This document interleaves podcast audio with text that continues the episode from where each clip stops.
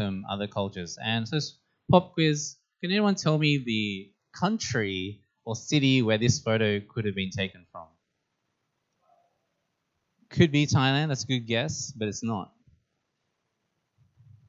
Anyone else? It is in Brisbane, Australia. Where do you think this is taken? Woodridge, very good. Out near the train station at Woodridge, very good. So on Sunday mornings, there is a uh, global food market happening at Woodridge. I think 9 to 12. So when finished church, it's gone. But uh, I want to encourage you guys, if you're not doing anything 9 a.m. Uh, before church, go down and check out this place because it feels like you're in Thailand, for example. Uh, there are many Thai people, there are many people of different cultures there. I would encourage you to learn to expose yourselves to other cultures because uh, in life you're going to come across different kinds of people. And it's very awkward when you meet someone who's from a culture or a country that you've never heard of and you don't think about, and you say, oh, uh, mm, I, I don't know how to talk to this person. It's it's a little bit harder to embrace them and their culture. And so the more we understand other cultures, their food, how they operate, even where the country of origin is, in which continent, uh, those are all ways that help us to embrace and welcome people. And so when you one day meet a person from a country that you now have heard of, you say, ah, oh, I know that country, and you eat this kind of food, and suddenly there's this opportunity opens because they understand they realize that you understand a little bit about them and you're willing to engage with them. So I encourage you about uh, these markets. Uh, Poh, the first season of MasterChef, uh, she was there uh, as part of the Logan City uh, thing. And actually, I don't know if you know uh, Mr. Ainsley, Harriott Ainsley, who's a UK chef. So they brought him out from the UK all the way to Woodridge to check out these markets. So they're pretty good markets. I encourage you guys to check them out. Anyway, we're going to Luke chapter 4. And so last week I gave you a little brief introduction. Maybe it ended up being a little too brief. And so I just want to spend a moment to expand a little why we're looking at the book of Luke uh, right now. And so, what I think is happening is in the world, Christianity once upon a time was considered like a moral compass for the world but to becoming, as some people might put it, a moral monster. Uh, culture has shifted and the perception of Christianity has shifted in these years. See, once when I was growing up as a kid, I knew people who were not Christians and the parents were not Christians, but the parents would just send their kids to Sunday school. Oh, because Christianity teaches you good things, teaches how to be a good person. I don't think anyone does that anymore. Maybe a handful right? But it's moved to at least, in people's opinions, irrelevant. That what we talk about in church has no real bearing on what happens in the actual world. People's actual concerns are, are no longer addressed. At the most cynical, uh, there are going to be some who look at the church and say, actually, the church is bad. It's not just irrelevant, it's not just neutral, but it's moved into a bad place. Right? That it's not a safe place for people to be. And so you what's happened uh, with the Royal Commission into institutional child sex abuse and cases of not people coming from outside and infiltrating the church, but church leaders who are perpetrating this and covering it up. Uh, and our perceived attitudes towards LGBT community uh, to issues like abortion and and so the perception of the church is that the church is actually no good anymore it's not just irrelevant, but actually what we're doing is harmful for people. That's the perception. Of course, as a Christian, you think, no, no, we're not like that. But this is the perception of who we are. And at the same time, uh, because of the rise of social media, we're aware of social injustices happening across the world. And not just aware of them, now engaged in them. When I was growing up, uh, we knew Nike had sweatshops uh, yeah, anyway, but we would just buy the clothes anyway because we enjoyed them. But today, attitudes are different, both inside and outside the church. We see uh, sweatshops uh, at work and we say, no, this is not good for these people. And so we want to do something for them. We want to somehow uh, love them as we love ourselves, even if there's no benefit for us. Now, that's a shift that is happening, uh, particularly because of social media. And so we've got um, outside of the church engaged in social action, right? Engaged in social justice, trying to provide what is good for people that has no personal benefit for them. And they look at the church and they say, oh, well, we're not really doing that much, so we're irrelevant. And in fact, because we're not doing that, and there's specific, well, we should do something for people, we're actually a bad influence in society.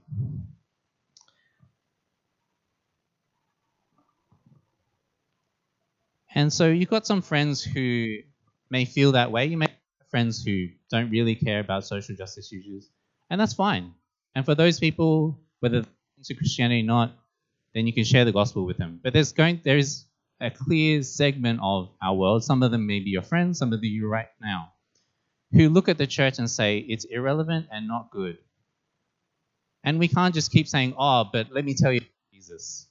Can you see how like that doesn't resonate? It's not going to do And so it would be, wouldn't it be valuable? Wouldn't it be awesome if, say, the founder of the foundation of the Christian faith, Jesus, imagine he said something about social injustices. Is this going in and out a little bit? Right? No. So, oh, imagine Jesus actually said something. Imagine Jesus lived a life where he was caring for people on the fringe and, and taught his followers to love your neighbor as yourself. Imagine Jesus did that. Well, he did, right? And that's what we do. Looking at the book of Luke, Jesus' life and his teachings, and we, as we look at the book of Luke, he has stuff to say about what we consider social injustices.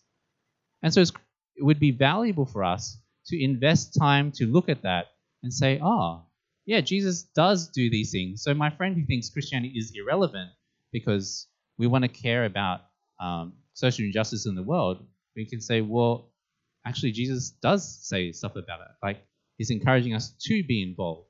And your friend who may be anti Christianity, that as we demonstrate and teach about what Jesus does with the people on the fringe, it begins to warm them instead of turning them colder and say, oh, actually, yeah, maybe Christians can be good for as well. And so it's part of how we can engage uh, with the world around us.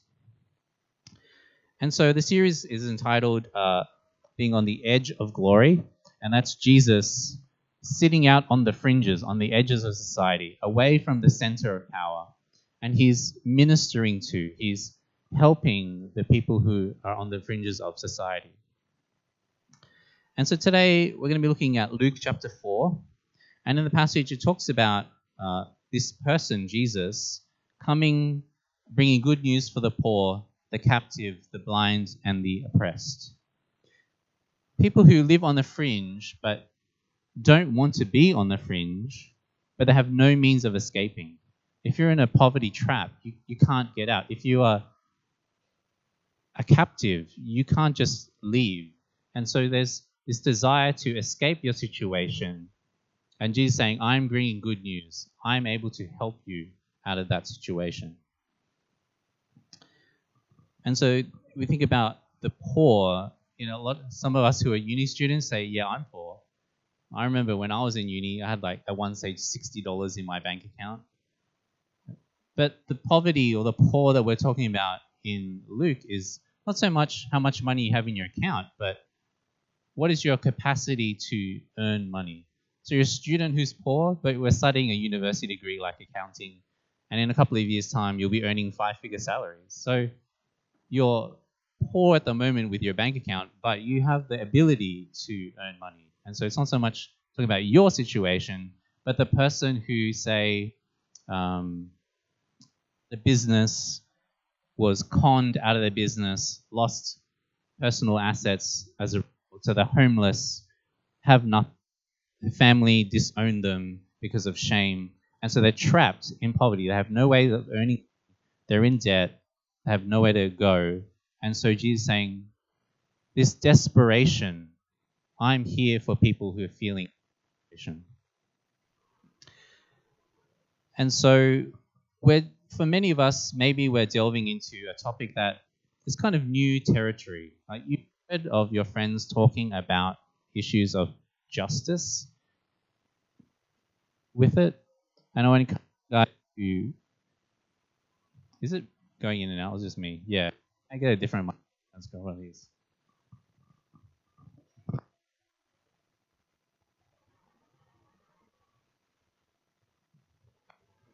How's that? Encourage you guys to keep giving money so we can upgrade our mic system. Yes. Uh, was saying? Yeah, so maybe this is new territory for you, and I encourage you to stick with it as we work through the book of Luke. And I want to address the concern that some of us might feel like, oh, these are issues we don't talk about in our kind of church. Like, there are some churches which we might label liberal churches, where they're all about, yeah, let's help the poor. And so the question is, oh, is that what we're becoming? Are we losing the purity of the gospel that we have? And are we moving away from talking about Jesus and personal sin and and the salvation he brings for individuals. And I to say, no, we're not. Anytime we're talking about justice or we're talking about helping people who are on the fringes, we're not sidelining anything that's in our faith. I think what's happening is we've realized there's a hole. There's a hole in our discipleship, there's a hole in our theology, there's a hole in our practice where we're not addressing these concerns at all. And so, because of the moment, the cultural moment we live in, our blind spot has been exposed. And so, we want to fill in that gap, fill in that hole, and say, we want people to know Jesus, to know that He brings salvation to us. That is, we uh, and God are distant because of sin, but Jesus brings us close. But then also part of that whole thing is that also we want to love others who we may not even know. And so it all comes together. It doesn't have to be one or the other. And so on this topic, uh, I think in the past I maybe touched on it two weeks ago when I did the first message on this. We talked about it a little bit, and it seemed like not really like tight. And so part of that is I think I'm I'm still learning, so I'm just trying to find the right words to express what we're talking about. But I think the more significant one is, in a sense, a fear of misunderstanding. Uh, not so much a fear here. So if I say something, you think, oh, that sounds funny. I think we have the means where I can talk to you, or you can talk to one other person, like a leader, who can talk to me. It's like one degree of separation, and we can clarify what we're doing. So uh, a person was talking to me just this week and saying, "Can you clarify what we're doing with the Book of Luke?" And we had a good chat, and I think we're on the same page. So that's not my concern, but it's the people who are not in this room who hear somewhere down the line, oh, Pastor Chris at BCAC is talking about social justice. That sounds a bit scary. And so they're going to be misunderstood. And so my concern is uh, I know Christian leaders, some pastors, who have invested some energy in talking about issues of justice, whether it's to do with the environment, uh, uh, feminism, racism.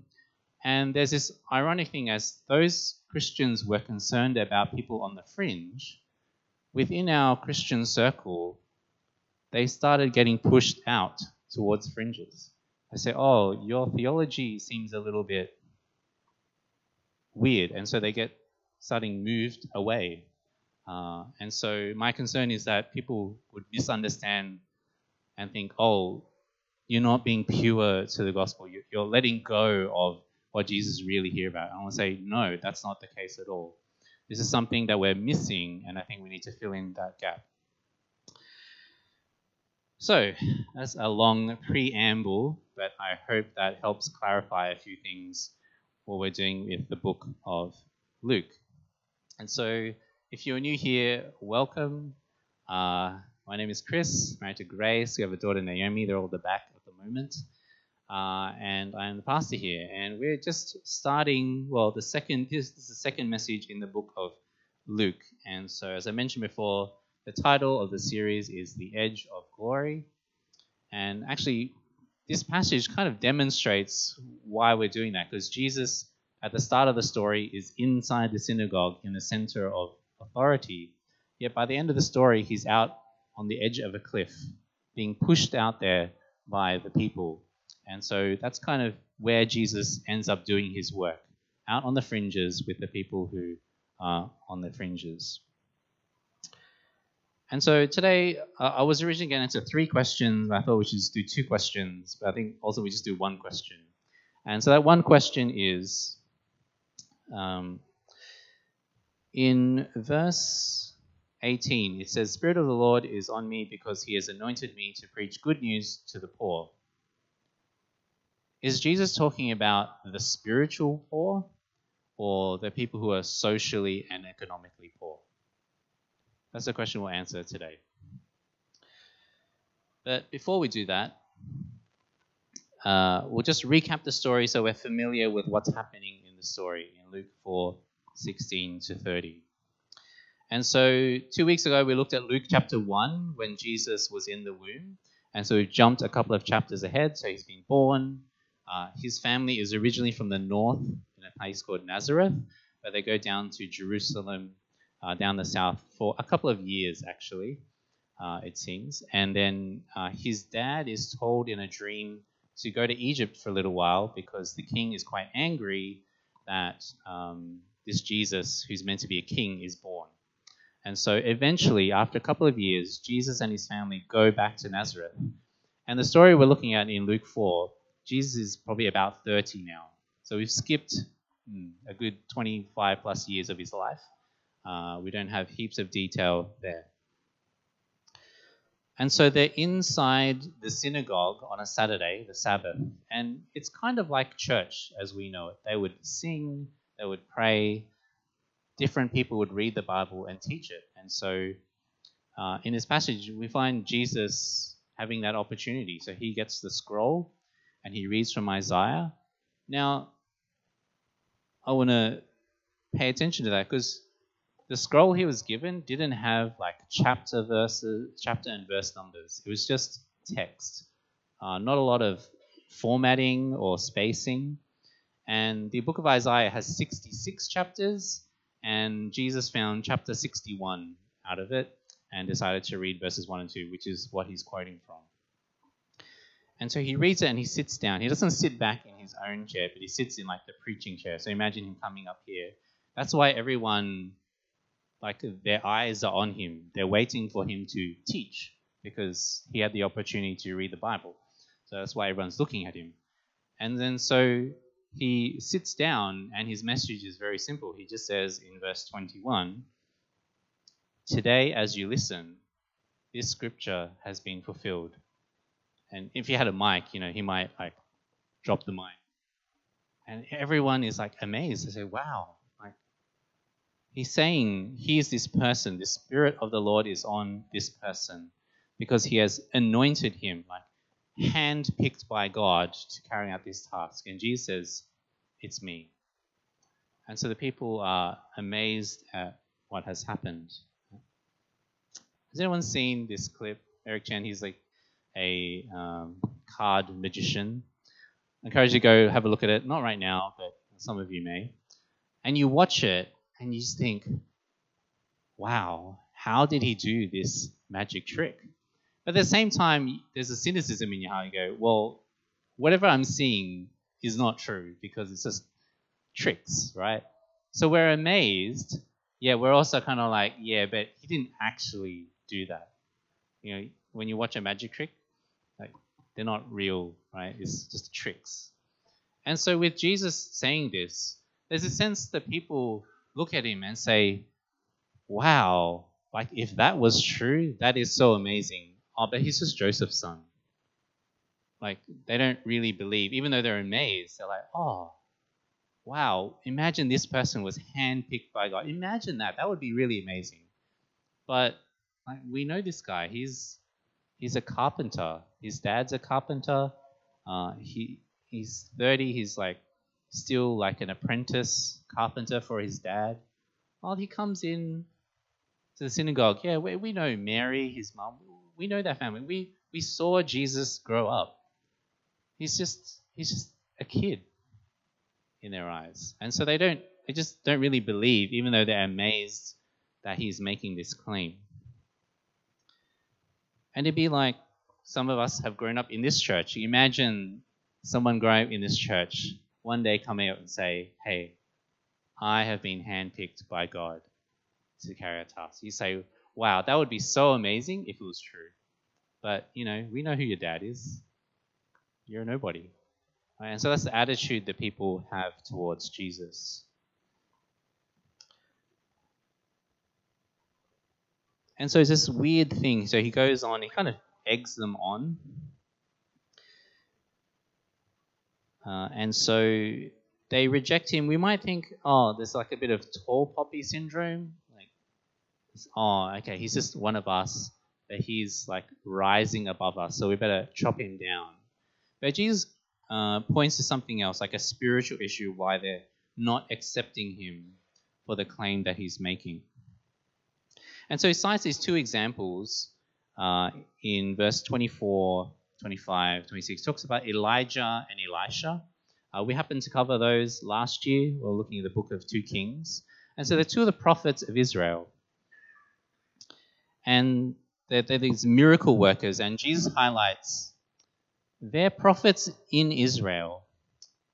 But the miracles they did was for foreigners. And they're angry with that because when the prophets come, the prophets usually come when there's uh, Israel is in spiritual decline. Like they're not people of faith, big faith. They reject God. And so the prophets come to try and warn people to come back. And inevitably, because they're in this condition where they're already rejecting God, when the prophets come, uh, Israel rejects the prophets. Like, by and large, they don't want anything to do with the prophets. They say, oh, you're not a real prophet. And so there's a rejection. And so Jesus is saying, remember how you rejected all the prophets? And so these prophets end up going outside of the country? Right? This is what's happening. Like, you're rejecting me not just because I'm from your hometown, but I'm being a prophet here, and you are rejecting me. Like, you're not, you're not people of faith. And so it's interesting in Luke 7, we're not going to cover that. In Luke 7, there's a BFG, a big faith Gentile person. Gentile people are non Jews. And so Jesus comes across this Gentile person and he says, I've not seen more faith in anywhere in Israel except for this man. This man has more faith than all of you, all of us Israelites. And so there's a sense that people don't want to listen don't want to heed what he is saying. It's not because he's from the hometown, it's because he's from the home country. Right? He's saying that you guys are spiritually weak. And so they're driven to try and murder him.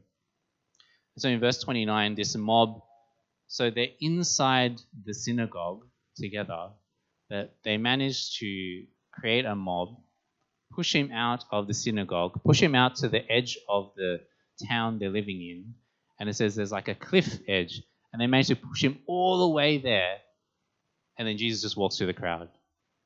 And you think that's really weird. Like, how did how did he do that? And so we sort of say, well, he's the Messiah. He can do that. But it it's like a metaphor for what Jesus is going to do with the rest of his life. Like he's right there in the center. He's teaching the people, and they're like, okay, okay, we're respecting you as a teacher. But then all of a sudden, because of what he teaches, that the people reject him and they push him out quite literally to the edge and they say, This is where you belong. And they try to push him all the way, but Jesus demonstrates his power. He says, You can't take my life. Uh, I'm going to walk through this crowd. Later, he does die on a cross, but he, he's making it clear that he's giving over his life. He's saying, Now is the time for me to die. You can't take my life. You can't force me to the edge. I want to be out on the fringe. And this is where I'm going to serve people. And so it's, yeah, it's this weird kind of little passage there. Um, but yeah, just I think demonstrates what Jesus ends up doing. Uh, that is the rejection. of him, but you might recognize who that girl is. Anyway. So the question I asked you at the beginning was Is Jesus talking about, so he's talking about himself being that hand picked, anointed person, here to bring good news to the poor. So is it the spiritually poor or the financially, socially poor person? And what we need to do for this is we need to jump back, way back into the Bible to Leviticus 25. And if you want, you can re- look that up. Uh, I'm not going to read through the story. Um, but I just want you to imagine for a second. We've got imagine two people here. Um, because they pick two people. Um, so David here and uh, Josh. Okay, so David owns the next block, 981 Rochedale Road. Okay, that's your property. And Josh, you own 983, this property. Okay, it's a little bit bigger, but that's what you get to have. Now, of course, we're talking about agricultural society, so you guys are growing crops. What are you growing on your land? Can you guys, what are you going to grow? Potatoes, okay. And Josh, you're going to grow mangoes. Good choice, okay. So they've got their properties, they're trying to grow their crops. And uh, just say, so Josh seems like a good crop, like mangoes, that's a good choice. But for whatever reason, it's not really working out. Um, maybe he's just not a good farmer. Somehow the rain fell on David's block, but not here. And so you're losing money. So what do you do? Uh, well, David's somehow doing good business with the potatoes. And so he wants to expand his business. So David could buy some of your property so that you're not in debt anymore, right? So you sell him half the block. He continues to grow his potato business, and the mango business still not really doing well. And maybe Josh uh, gets injured playing basketball, and so he can't work his fields anymore.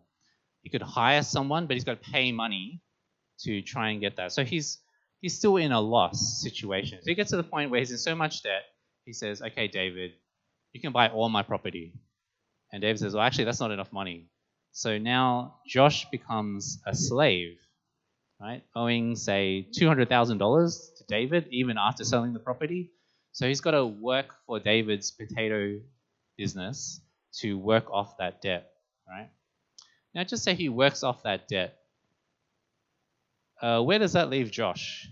So he's not a slave anymore. He's paid off the debt, but he has no property and no way to get enough food for himself nor have a sustainable business.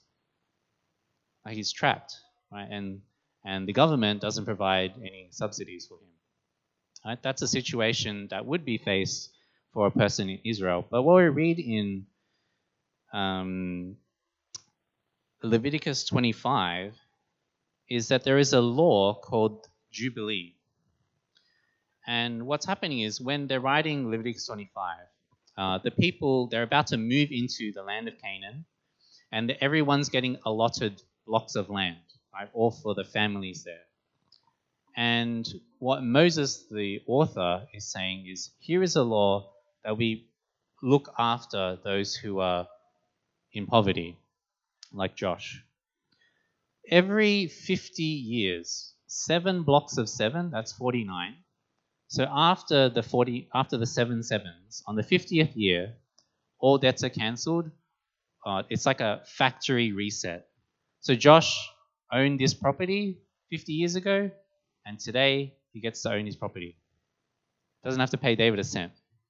David has to give back the property, uh, he continues on with his business, but Josh gets his property back. He's no longer in debt and no longer a slave. That's the year of Jubilee. That's the, the freedom being offered, which is pretty awesome for Josh, not great for David. Right? So imagine he's in debt personally, has no property, but the year of Jubilee hits, and Josh like, hey, I get my stuff back. And so what happens is they're meant to do it differently. So he doesn't sell property to David, he rents it to David. So the year of Jubilee is coming up in two years. So David says, Well, I'm only going to rent it for two years, so I'm going to give you a lot less money for it. And if there's, say, 40 years left, uh, David says, Well, I get to rent it for 40 years, so I'll give you a bit more money for it, but knowing that at the end, it's returned. Now, pretty awesome law in government. Like this is meant to be practiced across Israel, but we have no historical evidence of them ever doing it.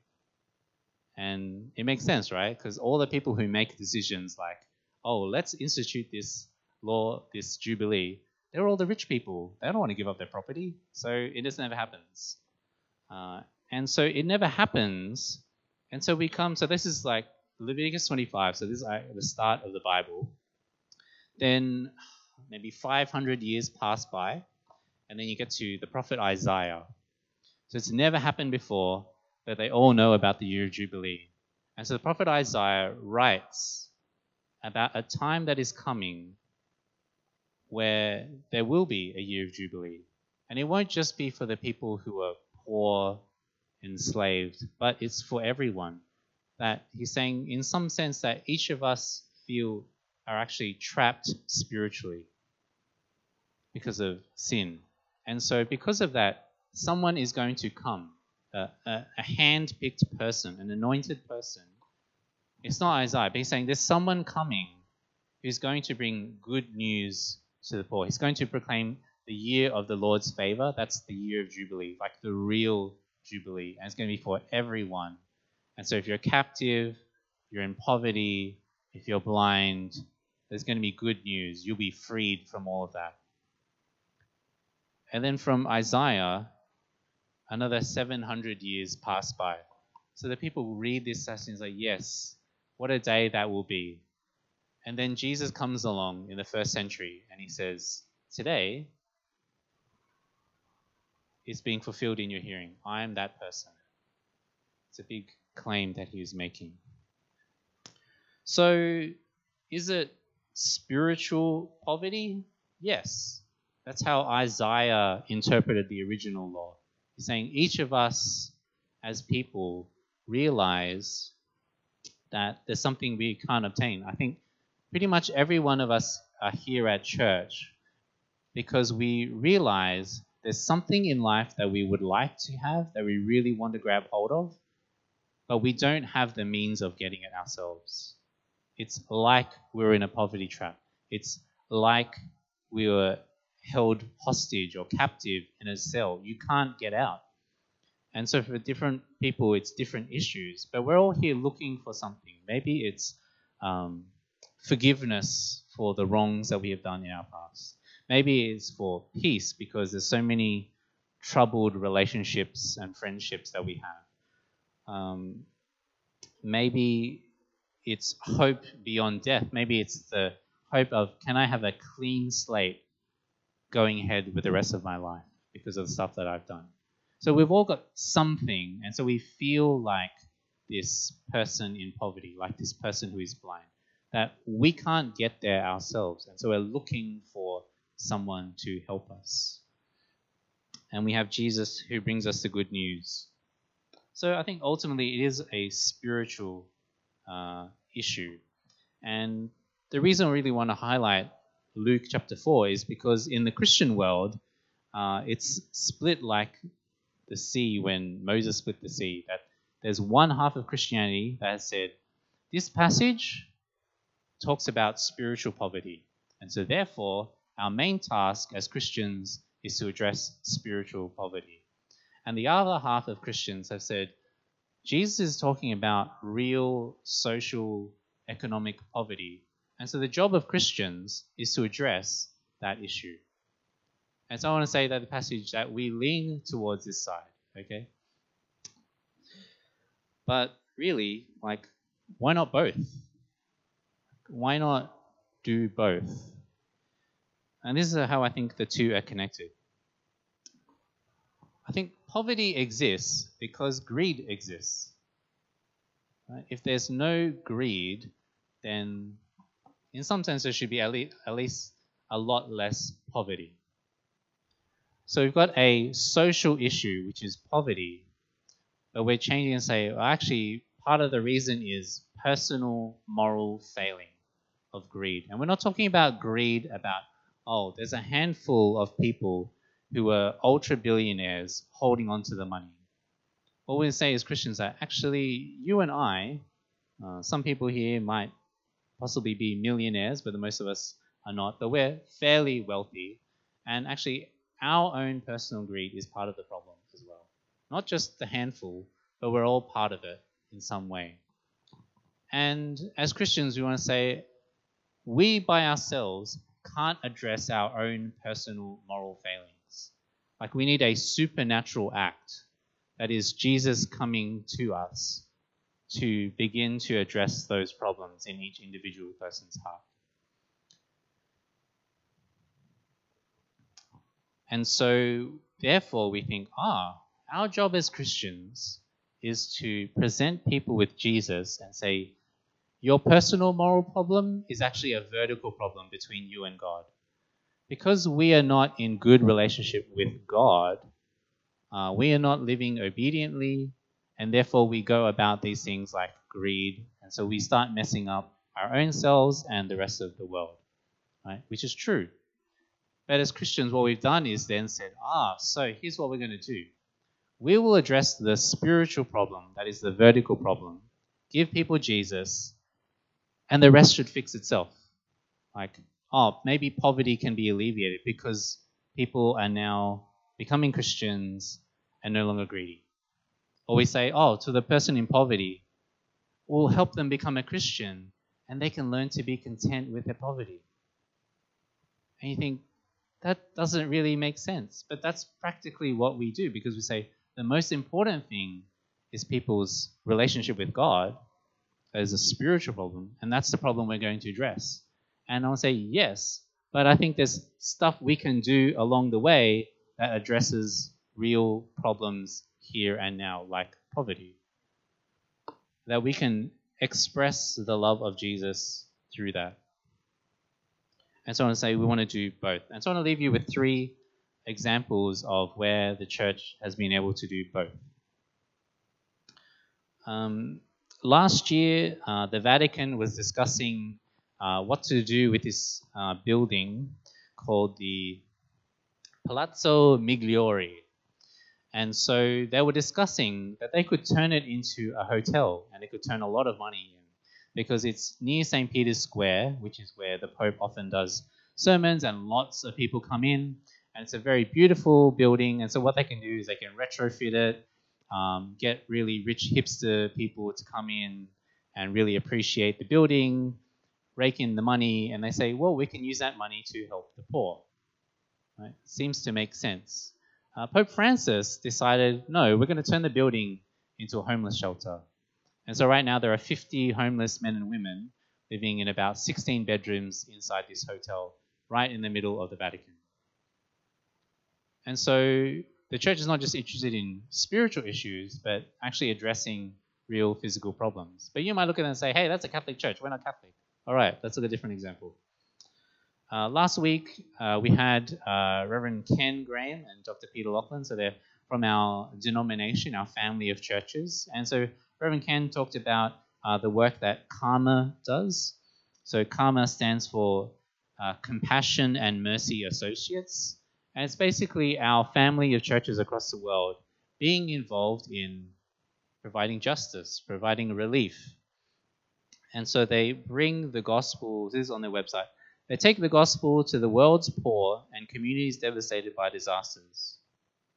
And so we read about um, they're doing some work in Indonesia, providing wells for people, people who were Muslim, right?